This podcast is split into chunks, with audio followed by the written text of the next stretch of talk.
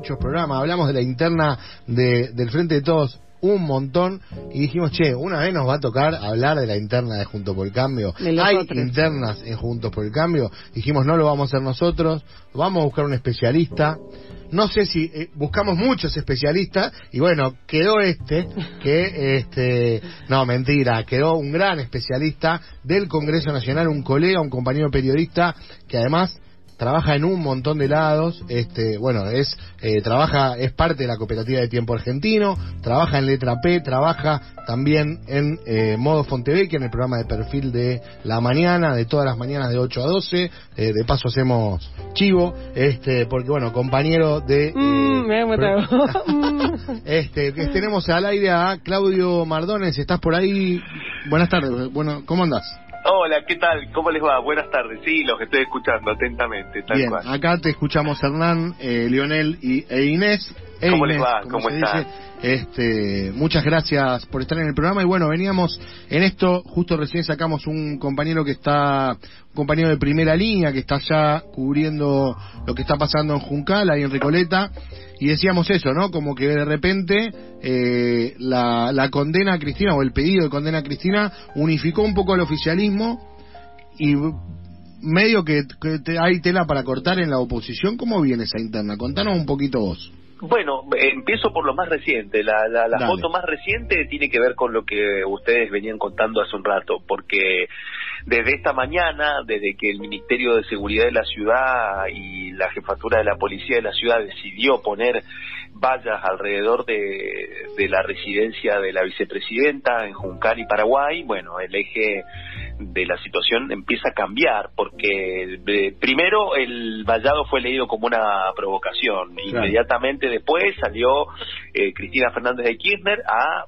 subirlo al ringside eh, de la discusión política de esta jornada a Horacio Rodríguez Larreta, eh, tema que además, por cierto, hace rato que el kirchnerismo viene tratando de apuntarle a Rodríguez Larreta. Bueno, esta vez Rodríguez Larreta se metió solo en la línea de fuego con la decisión de, de poner el vallado. Es cierto que el vallado tiene que ver con el, el reclamo también de la minoría intensa de los vecinos de la vicepresidenta que están en estado de este, histeria total, de conmoción hace... Qué lástima que me da hace 48 horas que caminan por las paredes, entonces a partir de eso hay algunos teléfonos del área de seguridad de la ciudad que están, este, que sale, sale humo, ¿no?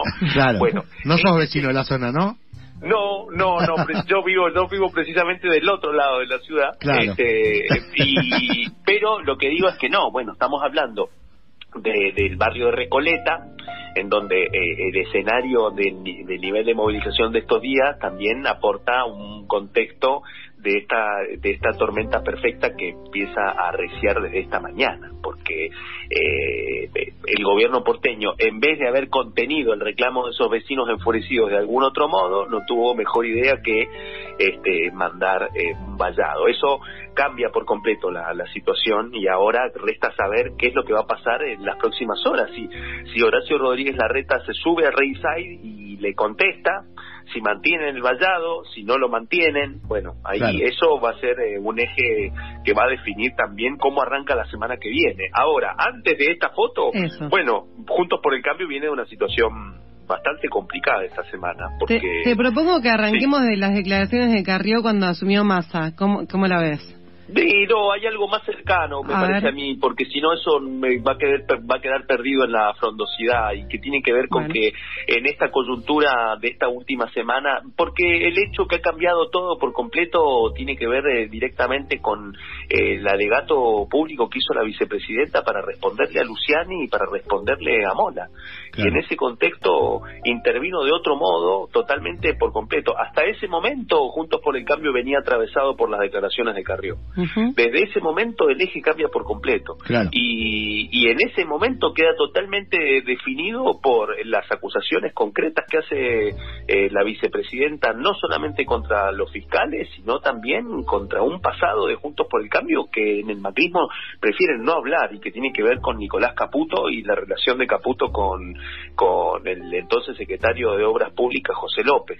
De ahí en adelante, bueno, empieza una situación bastante particular porque eh, en ese contexto y especialmente tiene algo que ver con algo que ustedes decían al principio, con el tema de la unidad, porque cuando Alberto Fernández sale a respaldar eh, el alegato y la conferencia que hizo por las redes eh, la vicepresidenta y utiliza un comunicado oficial de la Casa Rosada para respaldar a la vicepresidenta, eh, directamente un sector de Juntos por el Cambio, eh, un sector del radicalismo decide impulsar un pedido de juicio político al presidente. Eso eh, contaba solamente con 20 diputados del radicalismo.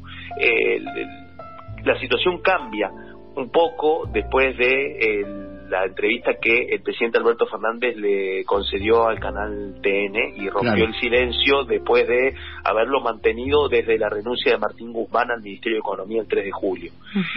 En ese contexto es que vuelven a presentar un nuevo pedido de juicio político, esta vez que parecía que todos los que no querían firmar un pedido de juicio político por declaraciones de alguien, consideraban que no era pertinente hacerlo, se vuelcan a la idea de presentar el pedido de juicio político y cuando parecían que habían logrado esa unanimidad a partir de las declaraciones del presidente, eh, aparece Facundo Manes sosteniendo ya lo que había dicho en su momento el presidente del Comité Nacional de la Unión Cívica Radical, Gerardo Morales, de decir esto es una sobreactuación, no estamos de acuerdo. Morales lo había dicho con el otro pedido de juicio político. Con el primero. Manes lo dice con el segundo y en ese contexto Margarita Stolbizer también socia de Juntos por el Cambio, termina reconociendo de que no tienen los votos para hacerlo y que solamente lo que querían hacer era llamar la atención. En ese contexto, en donde directamente viene Juntos por el Cambio una semana en donde viene de una reunión de la Mesa Nacional que no se realizaba hacía por lo menos 40 días. Bueno, la Mesa Nacional de Juntos por el Cambio no pudo ordenar nada de esta situación.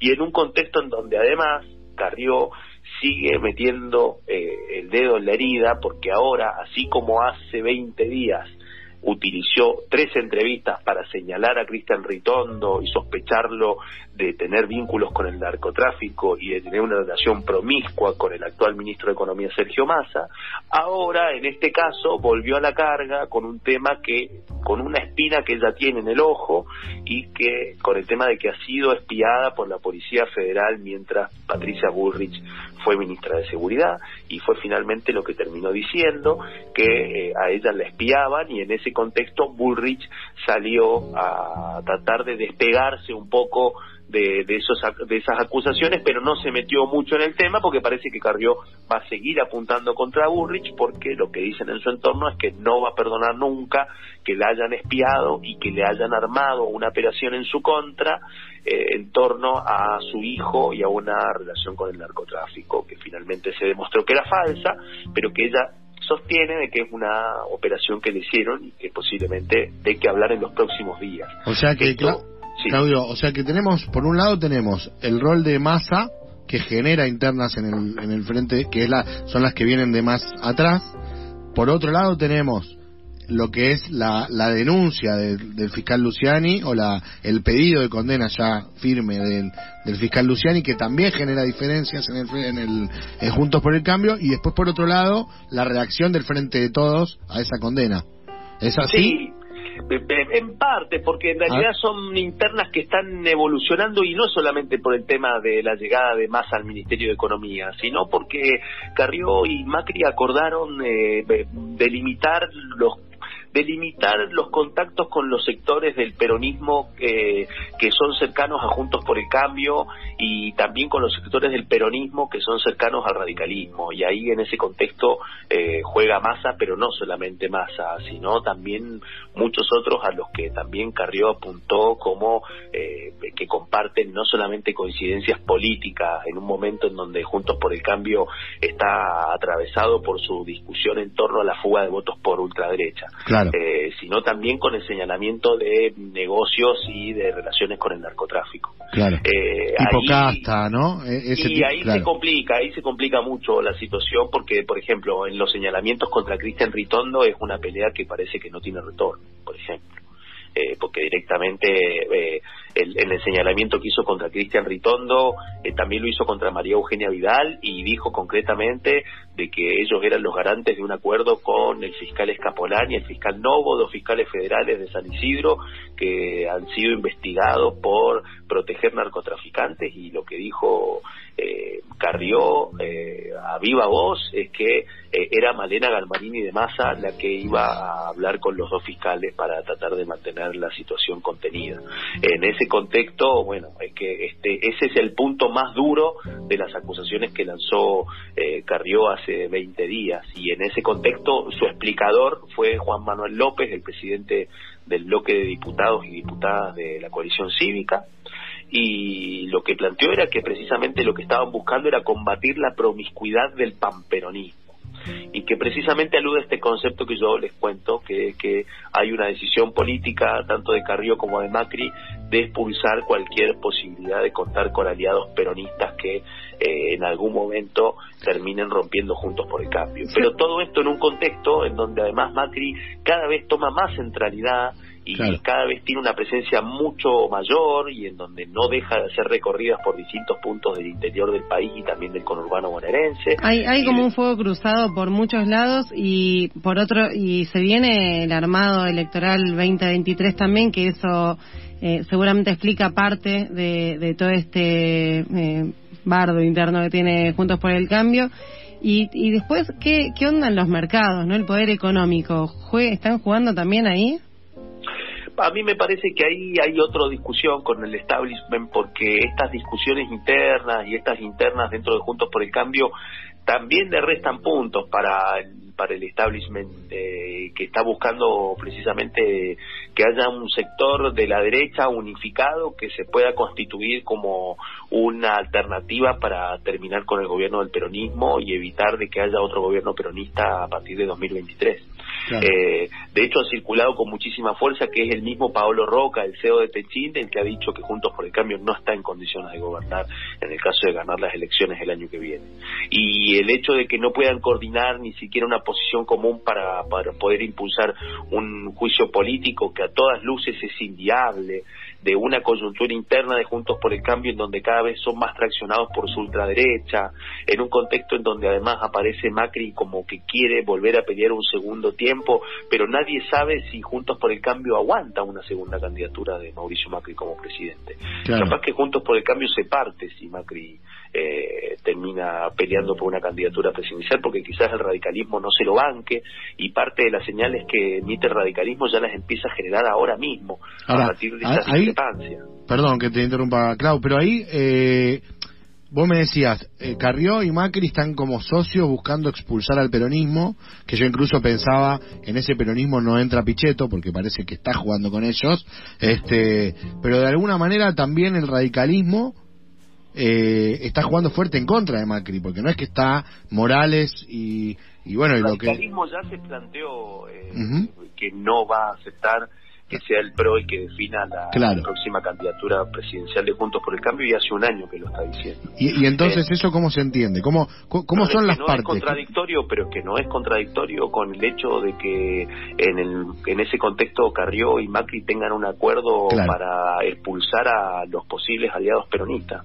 Porque así como Carrió tuvo ese acuerdo con Macri, también Carrió tuvo un acuerdo en abril de este año con el radicalismo para cerrar cualquier acercamiento de Bullrich o de Macri con Milei y con la ultraderecha. Claro. Entonces, en ese contexto, eh, también es muy fuerte el, interés del radicalismo de cerrar cualquier acercamiento con la ultraderecha, también de impedir que Mauricio Macri sea nuevamente candidato a presidente y en ese contexto hay sectores del radicalismo que consideran de que es necesario sumar nuevos aliados y esos aliados pueden venir del peronismo.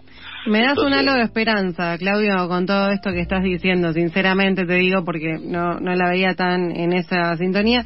Eh, ¿Qué escenario vislumbras vos de acá adelante? ¿Cómo, ¿En qué deriva todo esto? Yo creo que lo que pasa en estas últimas eh, semanas es que eh, vuelve a reinstalarse un escenario de discusión judicial. Entonces, el escenario de judicialización de la política es, es, como que parece que va a marcar los próximos meses, en un contexto en donde una parte del pulso político está definido por lo que vaya a suceder en el Tribunal Oral Federal 2 eh, en donde a partir del alegato de Luciani, las acusaciones de Luciani, hubo una contraofensiva de la vicepresidenta muy certera, que, que, desnudó de que había un recorte en la acusación que había construido Luciani y tocó en donde más le duele a Juntos por el Cambio, en un contexto en donde tuvo otro giro esa contraofensiva y en parte se desinfló a partir de, las declaraciones del presidente Alberto Fernández, eh, que a partir de comparar a Luciani con Nisman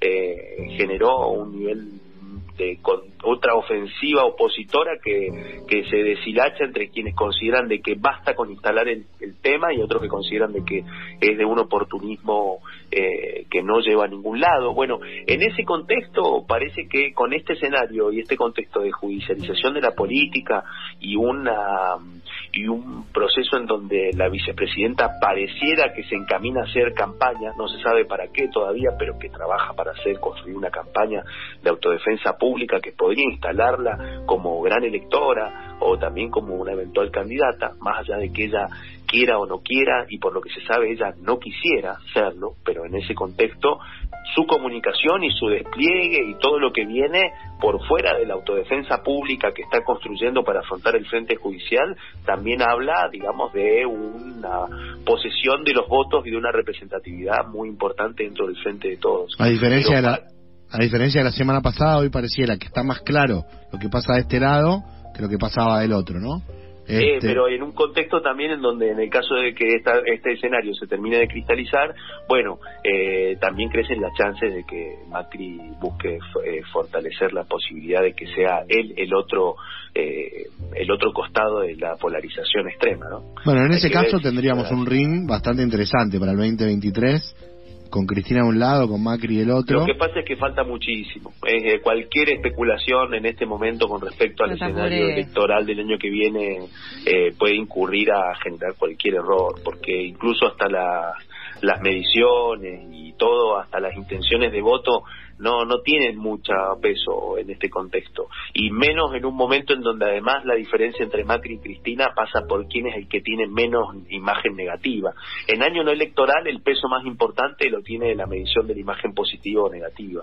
Y en este escenario de crisis lo que se está incrementando es precisamente el hecho de que eh, de, tanto Cristina como Macri eh, dependen de, de cuánto menos miren de la alta imagen negativa que cargan sobre sus espaldas cada uno y en un contexto también donde hay que ver cuál es el comportamiento de esos núcleos duros. Entonces, anticiparse a lo que puede llegar a ser la definición de las candidaturas presidenciales para el 2023 puede, puede ser con tanta anticipación puede eh, incurrir en el, desacierto de no tener presente de que estamos ante un escenario que está cambiando con una velocidad muy vertiginosa, en donde todo lo que parece que es sólido ahora se desvanece en dos o tres semanas.